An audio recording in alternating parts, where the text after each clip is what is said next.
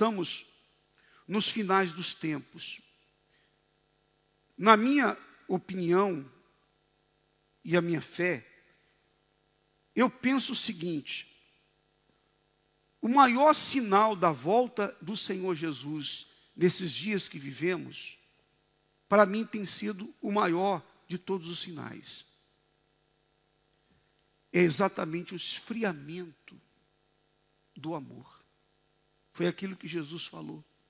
E por se multiplicar a iniquidade, o amor se esfriará de quase todos.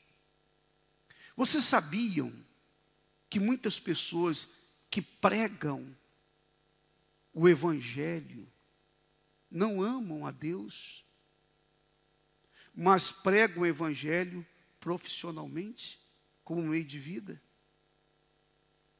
Vocês sabiam que muitas pessoas que estão dentro dos templos, que cantam louvores, amam mais as coisas materiais, não todas, mas você sabia que algumas amam mais as coisas deste mundo do que a Deus?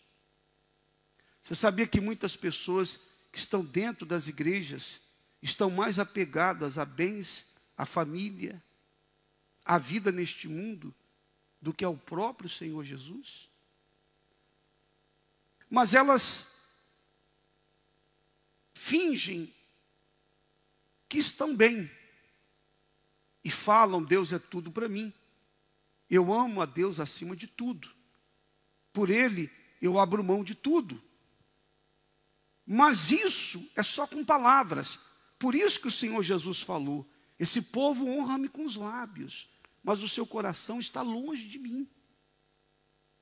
Nós vivemos um período em que há um esfriamento do amor de uma forma como nunca se viu.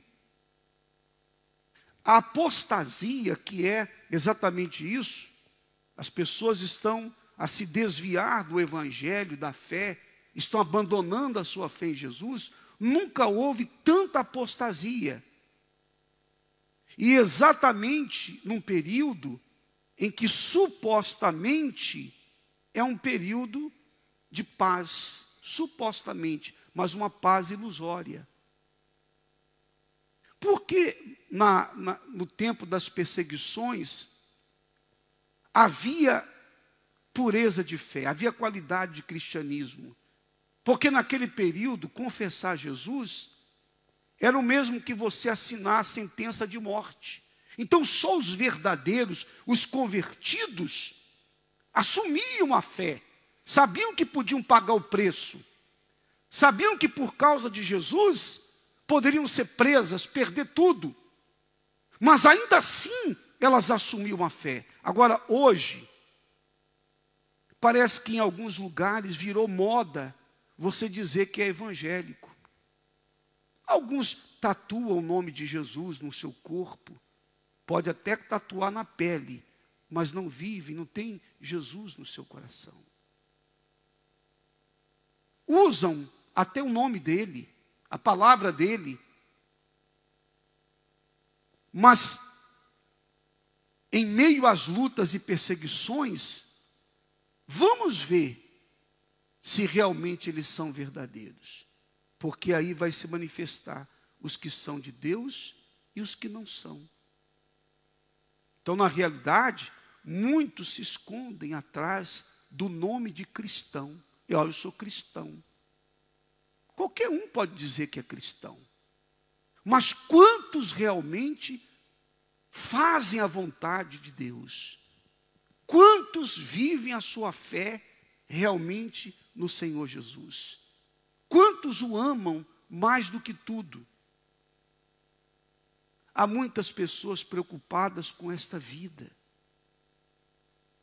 Há muitos que estão virando as costas para Jesus porque estão preocupadas com a sua vida neste mundo e querem garantir a sua vida neste mundo e não a sua alma para a eternidade. Algumas estão lutando para preservar o seu corpo, o seu bem-estar neste mundo. Então estão trabalhando bastante para ganhar dinheiro querem muito dinheiro, querem ostentar, querem o luxo, querem belos carros, querem mostrar para as pessoas: olha só como eu estou bem, olha só como está a minha vida está boa.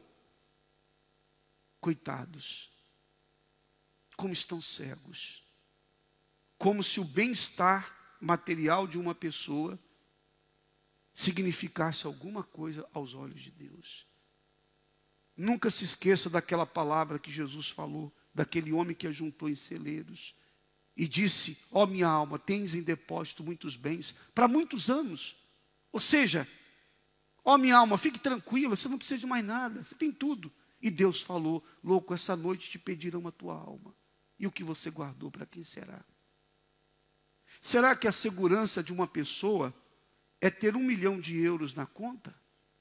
Dez milhões de euros?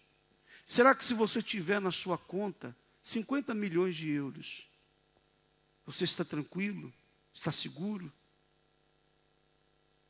Você realmente pode dizer assim: eu tenho 50 milhões de euros na minha conta e não preciso de mais nada, eu estou seguro.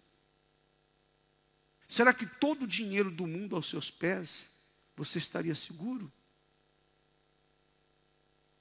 Mas o diabo cega as pessoas e faz com que elas pensem que o bem-estar que a segurança depende disso.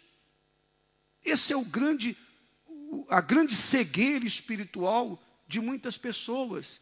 Quem cuida de nós é Deus. E não é só de nós, ele cuida daqueles que nós amamos. Se somos fiéis a Deus, ele cuida dos nossos entes queridos, ainda que sejam incrédulos. Mas por nossa causa, Deus tem compaixão deles, porque há uma promessa de que se nós cremos em Jesus, Ele salvará nós e a nossa casa.